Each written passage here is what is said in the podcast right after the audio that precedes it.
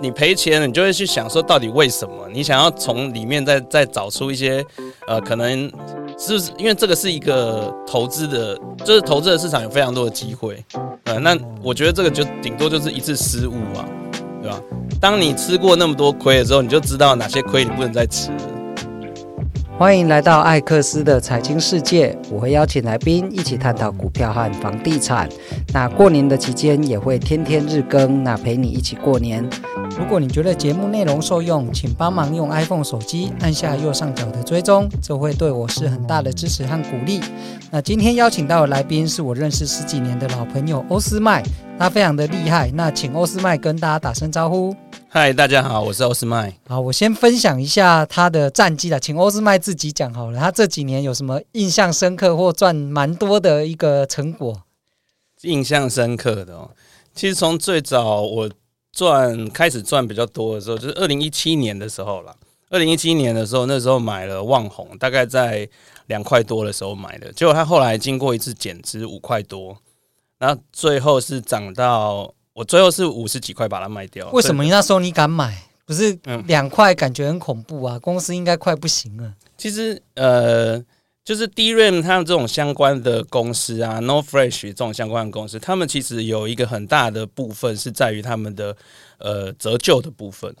哦，以工以这些科技厂，他们最最大的问题就是折旧的部分。但是其实旺宏他那时候下市的时候啊，他后来下再再次再上市嘛，他他后来那时候下市的时候，他其实他的现金流已经快要变成正的了。对，所以其实两块多的时候，当他现金流变成正的时候，他的折旧已经都折旧完的时候，他的获利就会直接就冲高。所以你是做了很扎实的基基本面的研究，就看财报，主要主要还是在看财报的部分了。对。然后最后它是到呃，你因为以以 MSCI 这些这些被动式的的基金指数来说的话，那你就稍微看一下，它大概是会被选进去的，对，所以大概在选进去那时候就开始往下跌。哦，就是大家都知道要倒给他们的，对对，大家都知道倒给他们，对。哦，那二零一八年呢？嗯、我知道你除了个股以外，嗯、选择权这些也有在做嘛？选择权期货也有做一些啊。对，然后二零一八年二月六号这一天，其实是大家非常熟悉的，就是就是台股出现一个选择权大屠杀的一个事件。这是什么事件？就是当初突然就是选择权突然往下跌，可是，在选择选择权的制度上面呢，大部分的人其实都是做套利，所以多空都有做，呃，多空都有做。可是当很多人在两边都做的时候，他会有一个减保证金的一个做法。对制度上面的，那当初在呃大跌的时候，理论上你 buy put 应该是要大涨嘛，你 buy put 大涨，可是你另外一边你呃 buy call 的部分应该是要大跌才对，可是因为大家都是两边都做的时候，就是你变成保证金不够被追缴，所以他就发变成是 buy put 跟 buy call 同时都大涨。哦，那你得到什么成果？我那时候我买的时候，我那时候我买我就买 buy put，在之前我就买了。对，那会发生这种事情，其实我也不晓得。对，那但是那一天就突然大涨，然后选择权就涨停。哇，那真的是应该之前没有发生过嘛？之前没有发生过。那你有赶快卖掉，还是在隔天再让它涨？没有，当天当天就卖掉了，因为当天它是突然涨停之后，然后就慢慢就一直往下跌啊。哦，就是市场可能失灵或者是突发状况，然后你就赶快获利了结。对对对对，那你你必须在很短的时间做出这个决策的判断。对对，因为它就是一个意外嘛。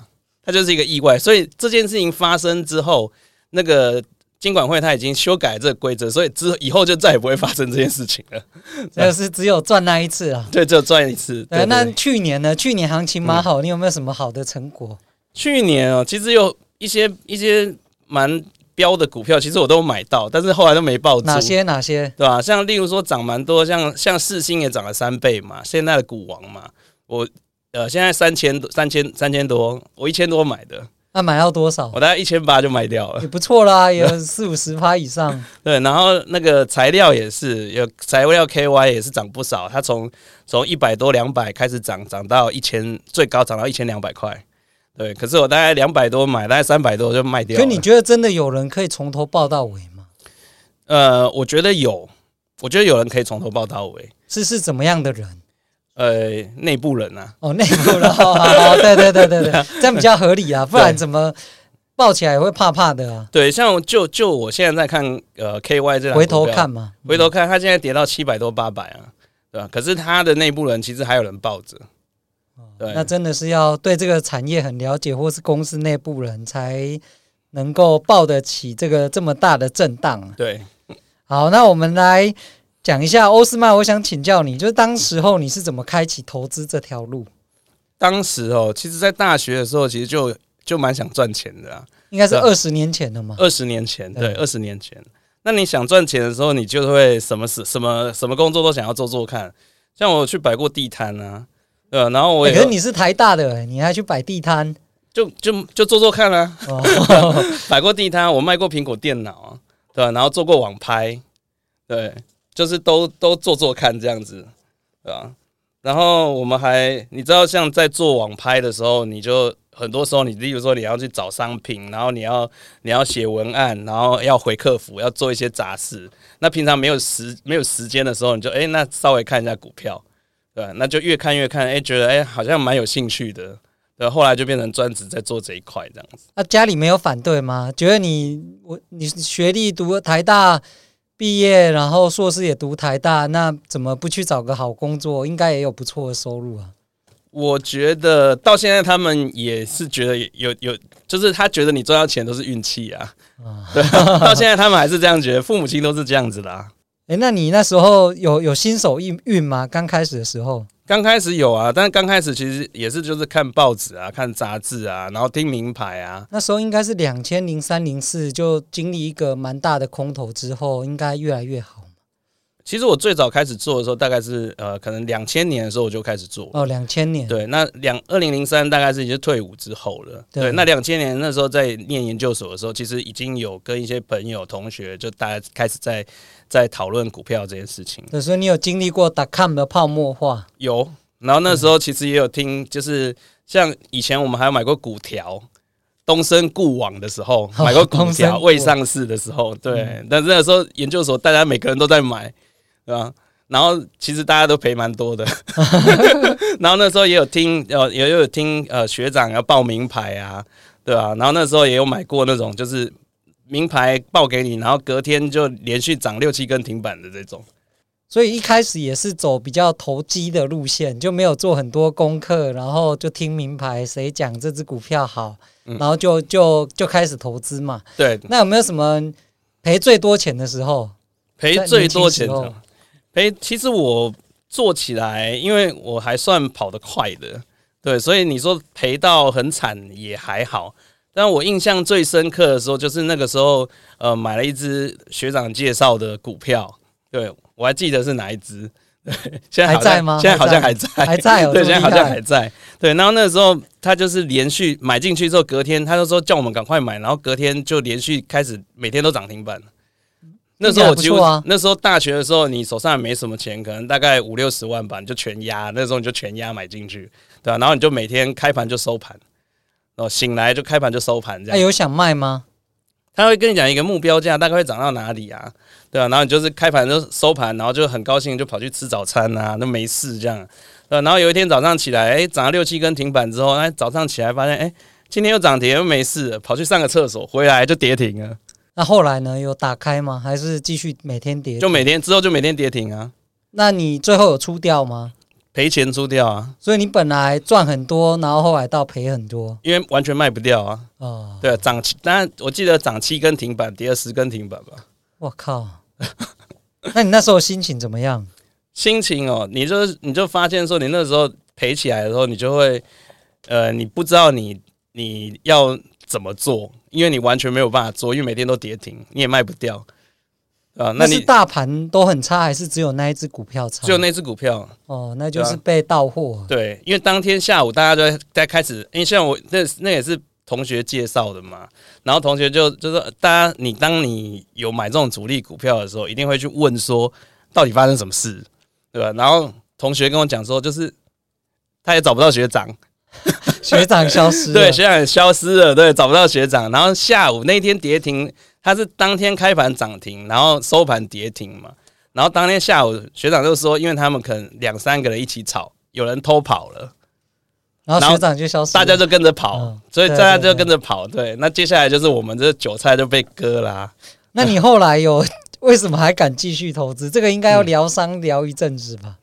大概我觉得，对，是我我觉得我可能心脏比较大颗一点呐、啊，对吧？因为你赔钱，你就会去想说到底为什么？你想要从里面再再找出一些呃，可能是不是因为这个是一个投资的，就是投资的市场有非常多的机会，对吧？那我觉得这个就顶多就是一次失误啊，对吧？当你吃过那么多亏的时候，你就知道哪些亏你不能再吃了，所以你就开始认真的做功课，认真做功课啊，对，对啊。然后这些年这样做下来，其实你就会发现说，呃，市场的坑还蛮多的，对，你踩过，你才会知道坑有多少。就像去年，去年之呃，二零一八年之后，像我花很多时间研究生技股，对啊，我记得啊，对。然后我后来发现，生技股其实一般人最好还是不要碰。为什么？为什么？因为它的水实在是太深了，因为它的呃每一个科就是这个生技股，它每一个科别啊，例如说肿瘤科哦，或者是什么每一个科别，它其实隔隔科就隔就就好像隔山一样，它每一个科其实你问不同科的医生，他们其实也不晓得其他科别到底在做什么，对，所以那些其实像我去我还要去上一些课，然后。你上来之后最可怕的就是说，你上来之后你会觉得，哎，你好像对这个东西了解了，对，你就变成敢投资了，对。可是实际上有太多太多呃资讯不对称的地方，哦，例如说像公司他要告诉你什么样的数据，然后他做实验，他的实验的设计是怎么样的设计，这个其实很多时候是可能只有公司才会知道，对。但是一般投资人你很难去理解这件事情，对吧？even 它就算是实验设计，你听起来好像是很简单、很容易过关的，但是它就像这一次就有有有几档股票，它就是实验设计，理论上看看起来它应该会过啊，像全福这次的全福生技就是啊，但实际上他就是没过，你也不知道他为什么没过。那他也不会说明吗？还是他他就是统计数据告诉你没过啊？哦，对，但是理论上他是跟一个安慰剂比，诶，它跟安慰剂比，理论上他应该。而且他只有是二期，又不是到最最终三期的部分，那理论上他就应该要过啊，因为跟跟安慰剂比，然后他的他的这个药是一点效都没有，连就达不到显著的标准，对吧？这是蛮夸张的。这是你听起来你就觉得理论上应该要过，可是实际上就那个变数实在是太多了。所以生技股算是一个你花了非常多时间研究，然后整体来讲有赚到钱吗？整体来讲，呃，可能小赔吧。哇，小赔啊，对、嗯。那你觉得你擅长的类股是哪一种？因为像我们之前访问的，有人专长是在银建股，嗯，因为相对比较稳健，财报透明性比较高嘛。嗯、那你你个人是喜好哪一种类型的？我觉得我主要赚钱的部分应该还是属于科技股的部分啊，因为台湾还是以科技股为主。所以科技股你能够拿到的资讯是比一般人来的多的。可是科技股的景气循环或是订单的涨跌其实蛮快速的。嗯，那你觉得你要怎么善用这个特性呢？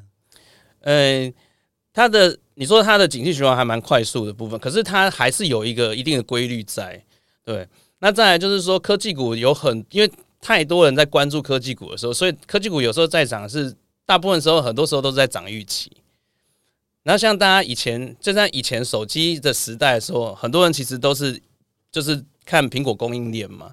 那苹果供应链它其实呃九月通常都是每年的九月发表，可实际上它在第一季、第二季的时候，大家其实就已经在猜哪些公司会先会拿到订单，或是它的规它它的规格要开始。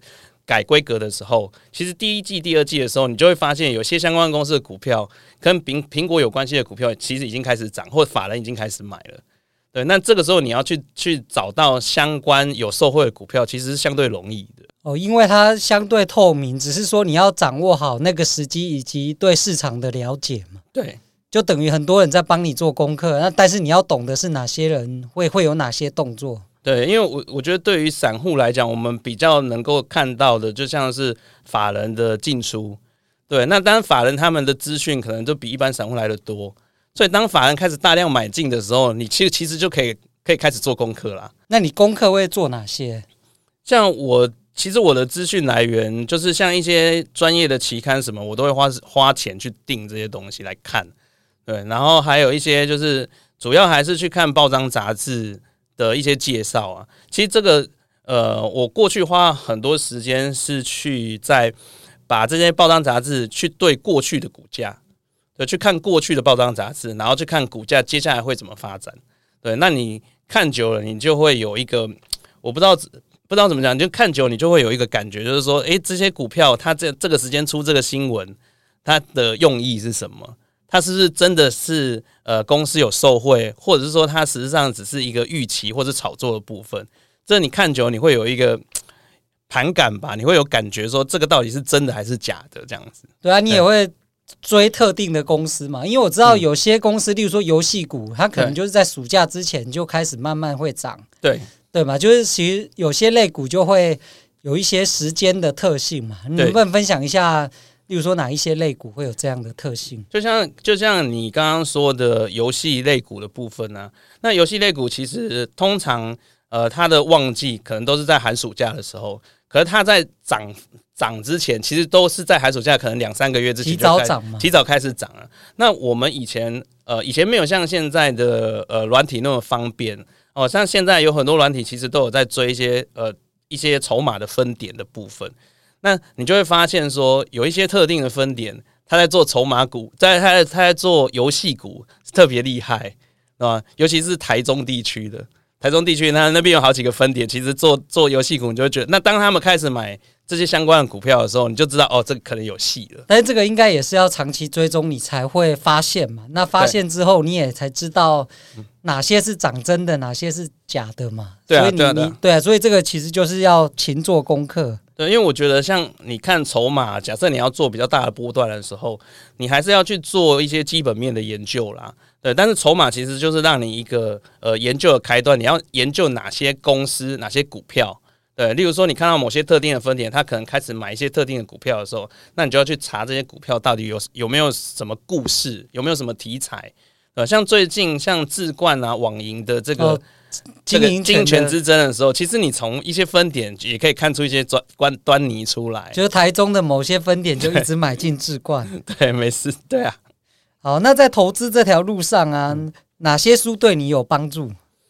呃，投资的书，因为其实我书还看蛮多，应该看了几百本吧。对，但是我觉得，我觉得每一本书它都有它的道理在啦，因为每一本书的呃，可能一些走向都不太一样，不管是对于新手来讲，或是对于老手来讲哦，呃，那我觉得对于呃一般的投资人来讲，你要看这些书，其实你要先了解说这些书的作者的背景是什么，对吧？因为有些做股票的，有些做期货的，有些做选择权的，其实他们。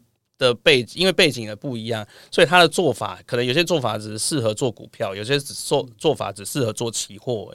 所以，但是你看看这些书，其实就是要先花很多时间去把这些书做分门分门别类的部分。那新手呢？推荐什么？我个人是觉得新手。呃，我觉得科斯托兰尼写的一个投机者的这个告白，我觉得对新手来讲是非常好的一本书。为什么？可是真的可以应用吗？嗯、还是你只是了解市场上的状况？嗯、呃，你说应用吗？我自己读了，觉得蛮有感觉的。但是说真的，你要把它应用在金融市场上，有它的难度啊，因为还是要靠你有没有功力去解读它。呃，我我觉得有书书的。呃，书的分类要先去做一个书的分类，像一科斯托兰尼的他这这个一系列，他是把整个金融市场解释得非常清楚哦，然后他比喻也非常的生动，可是他并没有讲到比较 detail 的操作的部分。可是通常会写操作的，他可能又可以写出很多很多很很很很多的书来，所以操作我觉得是另外一回事。那当你有有在操作的时候，再回头来看这个这个。呃，科斯托兰尼的这个一个投机者的告白的时候，你就会发现说，哎，其实它是可以应用得上的。就像我们在看呃索罗斯的金融炼金术一样，啊，看不懂啊。对，一开始他写的非常非常的难，但是当当你在操作慢慢慢慢有操作的经验的时候，你再回头去看，你就会觉得，哎，这个东西他讲的是真的有道理。然后你就会去想，这个东西我要怎么去把它应用在实战上面。好，那如果重来一次啊，你会给年轻的自己什么样的建议？我觉得哦，如果重来一次的话，我会花比较多的时间去听一些呃演讲，或是去上一些自己有兴趣的课。哪哪类型的？是投资的吗？还是其他的？呃，我觉得投资的可以上，然后商业的也可以上。对，多去了解这个。呃，整个市场的运作的方式，不管是金融市场或是实业的这个部分，对，因为我一开始就做，主要一开始就是做投资，然后我又是一个人做，其实呃，你知道，就是一个人闭门造车，然后其实你走了非常多的冤枉路，对吧？那如果你能够多去听一些有兴趣的课程，多去听一些呃一些前辈的分享的时候，那你可能会少花很多冤枉钱呢、对，其实这也是我为什么想。录 Podcast，然后持续采访一些厉害专业的人，也就是希望能从他们过去的一些历练，真的不需要什么样的错误都自己去尝试啊。有些坑别人帮你犯过了，你只要花一点钱，甚至不用花钱，花时间，其实也可以学到非常多。尤其现在在网络时代，各种自媒体都很发达的情况之下，你去多听多了解，就是对自己绝对是有帮助的。那除了这些以外，你还有什么想学或想体验的吗？呃，我觉得我应该要把英文好好学好。你现在有平常用得到吗？做投资的时候用得到吗？我觉得国外的一些相关的资讯相对还是来得快。你说直接看那个 Twitter 上面就有，我知道很多交易员在美国，尤其在美国都很很会发发 Twitter。呃，我也有发了一些一些国外的交易员的部分。那现在好处就是说，它一键翻译很快啊。哦，对啊，对对对，直接翻成中文，直接翻，直接翻成中文。但是你如果要看一些国外的 paper 的话，那当然还是你英文好的时候你会看的比较。可是国外的 paper 你都看哪些啊？国外的 paper，其实国外的，例如说国一些研究报告也是国外的研究报告啊，对啊。那现在以台湾比较多，很多其实都是看中国大陆的。对，那你你觉得品质怎么样？呃，中国大陆的品质比台湾的好啦。哦，可是他们会不会永远只看好 A 股？还是你看的不是对股市的分析？嗯，呃，主要还是看呃看总体经济的部分。对，那他们中国大陆他们的报告，其实如果是讲有些是讲。全球的讲全球就可以看，讲全球就可以看。对，那如果讲中国内部的，那就那就算了。好了，今天非常谢谢欧斯麦。嗯、那下一集我们会访问他对于市场的看法。那如果你对于今天的内容觉得有帮助，请点击撰写评论，再给我们五颗星的好评。如果有相关的问题，也欢迎留言，我未来会在节目中回复你。那今天就到这边喽，拜拜。